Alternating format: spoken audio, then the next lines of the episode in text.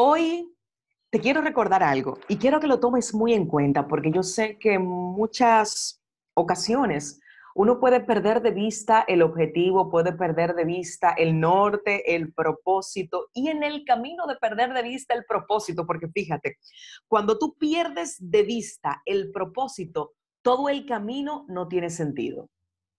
O sea, uno camina por un propósito. Por eso es que Pablo dice, tengo mi mirada puesta en la meta, allá, en mi norte. No me puedo, no me puedo desenfocar de ahí, porque si yo pierdo mi mirada, si yo pierdo, si yo pierdo la, la visión de lo que estoy haciendo, de lo que estoy tratando de lograr en este camino, me pierdo en el camino. Por eso Pedro se hundió en medio del mar. Por eso Pedro perdió la fe, porque quitó la vista de la meta, quitó la vista de su objetivo, de su propósito. Entonces quiero que tomes en cuenta lo que la palabra que te voy a decir en este momento. El Señor te va a, te va a librar de tus aflicciones. Eso tenlo por seguro que el Señor te va a librar de tus aflicciones. El otro día posteé eso en, esto que te voy a decir, solo que lo desarrollé un poquito más, en mis cuentas de redes sociales, porque yo sé que hay mucha aflicción ahora. Sí, muchísima en este tiempo. Posiblemente eh, un poquito menos o un poquito más en los últimos en los últimos días, pero hay mucha gente que está en aflicción por una u otra razón, tenga que ver o no tenga que ver con la pandemia. Porque claro, la escritura dice, en el mundo tendréis aflicciones. Es una promesa de esas que no se escriben en el librito de las promesas. Saben que hay Biblia de la promesa y todas las promesas son buenas. Y nos han metido en la cabeza de que las promesas tienen que ser buenas. Y no, hay promesas de este tipo.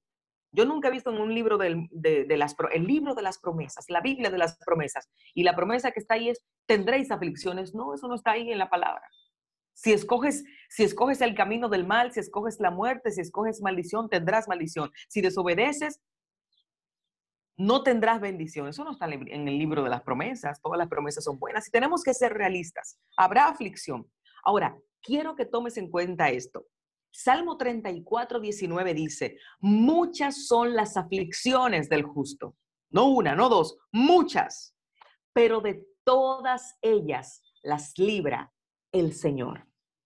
Buenas, es como cuando te dicen hay una mala noticia y hay una buena. La mala es que tendrás muchas aflicciones. Y la buena es que de todas ellas te libra el Señor. Y me encanta cómo lo dice la Biblia de las Américas, porque siempre utiliza un lenguaje en tiempo presente. Dice, de todas ellas lo libra el Señor. Es en tiempo presente, te libra ahora. No dice, la, Reina Valera, la versión Reina Valera dice, de todas ellas las lo librará el Señor en tiempo futuro, así como el Salmo 23 dice, el Señor es mi pastor, nada me faltará, en lugares de reposo me hará descansar, tiempo futuro, pero eh, la, la Biblia de las Américas lo dice en tiempo presente, el Señor es mi pastor y nada me falta en lugares de reposo, en, lugares de delicados pastos, me hace descansar. Me encanta el tiempo presente porque dicho sea de paso, para Dios todo funciona en tiempo presente. No es una cuestión de que Él lo va a hacer en el futuro, es de que lo está haciendo ahora. Y no importa en qué tiempo del futuro pase, porque yo lo estoy viviendo en el tiempo presente. Por eso es que aunque tengo muchas aflicciones, yo las tengo, tú las tienes, pero ¿sabes qué? Tú vives en el eterno presente de que de todas ellas te libra. Por eso es que aunque tengo aflicción, aunque el pie me duele, aunque la espalda no se me quite el dolor, ¿sabes qué? Eso no me quita el gozo, porque es que yo sé que el Señor de todas ellas me libra. Ahora, esa promesa de que el Señor me libra de las aflicciones puede darse en dos maneras. La primera manera en la que Dios puede librarte de la aflicción es sacándote de aquel lugar que te provoca la aflicción. Por ejemplo, Dios miró un pueblo que estuvo clamando día y noche para que lo libraran de un lugar en el que estaban siendo oprimidos. Israel. Dice la palabra que después de que murió José, se levantó un faraón que no conocía a José, que no sabían quién, quiénes eran esta gente, que tuvo celos de esta gente y dijo en su mente, ven acá, pero este, este pueblo está prosperando demasiado, pero mira cómo se multiplican, pero miran y cómo crecen, pero ¿y cómo es posible? Pero esta gente eh, paren de a cinco, de a seis, son trillizos, ¿qué, ¿qué es lo que está pasando aquí? No, no, no, no, stop, espérate. Vamos a hacerlos esclavos, vamos a aprovecharnos de ellos, porque si no, serán tan numerosos como nosotros, o posiblemente más numerosos que nosotros, y comenzaron a afligirlos, comenzaron a oprimirlos, comenzaron a hacerles esclavos, comenzaron a darle menos comida, comenzaron a ponerles trabajo duro, y esta gente comenzó a clamar al Señor. Porque cuando Dios se encuentra con Moisés, lo primero que le dice a Moisés es, Moisés, yo he oído la oración de mi pueblo, yo he escuchado el clamor de mis hijos, yo he escuchado, yo he escuchado el clamor de ellos. Y a través de ti voy a provocar el momento, voy a provocar que sean liberados, que sean sacados de allí. Qué bueno que el Señor te saque de ese lugar en el que tú estás siendo afligido. ¡Wow! ¿A quién no le gustaría escuchar una palabra así? Estoy preparando a un hombre que los va a sacar de allí tranquilos. Están clamando, sí, pero tranquilos, que hay un hombre, que hay un hombre que está siendo preparado para que ustedes todos dejen este lugar, dejen esta tierra y los voy a introducir a una tierra buena en donde fluye leche y miel. Poderoso. ¿A cuántos les, les gustaría escuchar algo así? A mí también. Y qué bueno. Y el Señor lo hace. Y el Señor lo puede hacer. Y el Señor puede sacarte de allí. A lo mejor tú estás diciendo, Señor, sácame de aquí. Sácame de este trabajo. Sácame de este ambiente. Sácame de este lugar. Sácame de este país, en donde quiera que tú estés. Y estás pidiéndole al Señor que te saque de allí. Para que por medio de esa salida se produzca la promesa que Dios está diciendo de librarte de la aflicción. Ahora, escucha esto. La segunda forma en la que Dios puede librarte de la aflicción, no necesariamente sacándote del lugar, sino dándote prosperidad, dándote gozo y dándote una vida nueva dentro de la misma tierra en la que tú eres afligido. ¿Cómo? ¿En serio? claro que sí. El Señor ahí, en donde tú estás diciéndole, Señor, sácame de aquí. El Señor ahí puede librarte de tu aflicción. Porque a lo mejor en la mente nuestra está en que el Señor me va a librar de la aflicción sacándome del lugar. Pero en la mente de Dios está librarte de la, de la aflicción dentro de ese lugar. Ejemplo, a José. A José Dios lo hizo prosperar en Egipto.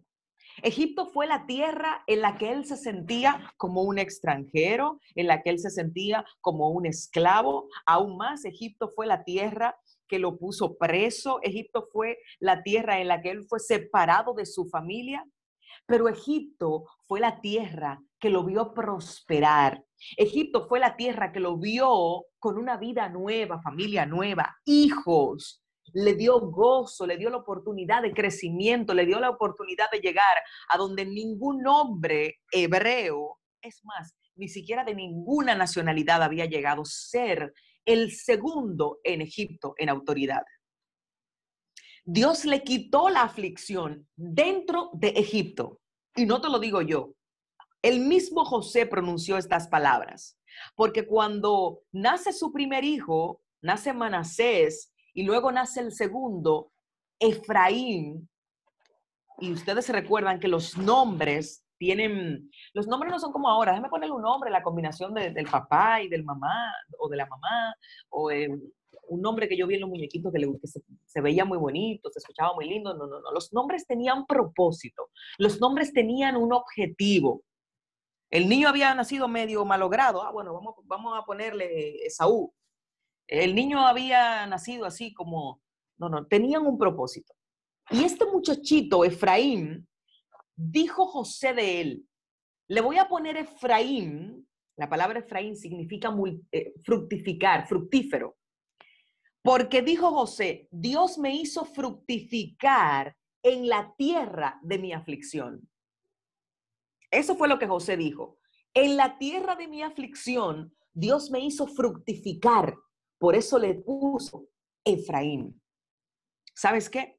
Ahí en la tierra de tu aflicción, el Señor puede hacerte fructificar, prosperar, darte gozo, porque recuerda, hay una promesa de que en el mundo tendréis aflicción. Y no, y el Señor no siempre te va a quitar del mundo. Por eso que Jesús dijo, no te ruego que los quites del mundo. Porque si fuera así, la promesa, la promesa de no tener aflicciones sería, bueno, tú no quieres tener aflicciones, ven, te quito del mundo. Pero Jesús dijo, no, no, yo no te voy a rogar, Padre, de que tú los quites del mundo, porque hay promesa de que van a tener que pasar por las aguas. Isaías 43 dice, cuando pases por las aguas, yo estaré contigo. ¿Escuchaste lo que dijo, lo que dijo Dios aquí? Dijo, cuando pases. No dijo, si pasas por las aguas, por si acaso tú tienes que pasar por ahí, yo te voy a librar de las aguas. No dice cuando tú pases. ¿Sabes por qué dice cuándo? Porque es seguro que tú vas a pasar, pero también es seguro que yo estaré contigo.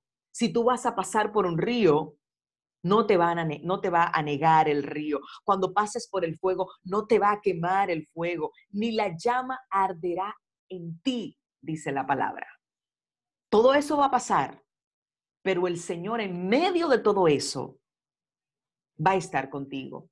Y en medio del fuego, si el Señor está contigo, sabes que aunque tú sientas que el fuego está en tu piel, vas a salir limpio, ni chamuscado, como Sadrach, Mesach y Abednego. Estuvieron dentro del fuego, Oye, me fue duro, eso no fue una... Ellos, ellos estuvieron dentro del fuego, pero cuando salieron de allí, oye, ni se chamuscaron, dice la palabra, ni a humo olían, pero estuvieron dentro del fuego, estuvieron dispuestos a ir dentro del fuego. ¿Cómo tú sabes que el Señor va a permitir que no te quemes dentro del fuego si tú no vas al fuego? Tú no vas a, tú no vas a poder ver lo grande que es tu Dios si no, si no dices, no importa, yo me voy al fuego, yo me meto dentro del fuego. ¿Cómo tú vas a saber qué tan grande es tu Dios si tú siempre estás huyéndole al fuego? Isaías 51 dice, ciertamente el Señor te consolará. Escucha, el Señor consolará a Sión, consolará, consolará todos sus lugares desolados, convertirá su desierto en Edén y su yermo en huerto del Señor, gozo y alegría. No te dice, mira, no te voy a sacar del desierto y te voy a introducir a otro lugar. No, Él va tu mismo desierto, el tuyo, el que te tocó vivir, lo va a convertir en, en Edén. Va a convertir tu tristeza en gozo y alegría, en acciones de gracias, en voces de alabanza. Ahí, tu lugar desolado, ahí vas a alabar al Señor, porque ese es Dios. Porque si no, entonces no tiene sentido el simple hecho de quitarte de un lugar y moverte a otro, simplemente no, no, no, el Señor te tiene que permitir madurar y crecer y ver quién es Dios.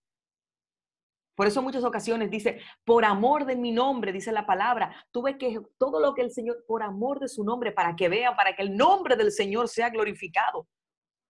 ¿Y este por qué nació ciego? ¿Quién pecó? Él y su padre. No, no, no pecaron ningunos. Este momento, este hombre nació ciego para este momento, para que sea glorificado el nombre del Señor. Tú no puedes saber qué tan grande es tu Dios si tú no te, si tú no te permites entrar al fuego y salir ileso del fuego. Así que en la tierra de tu aflicción vas a, vas a fructificar, vas a tener gozo y vas a prosperar. Dios te bendiga, Dios te guarde. Shalom.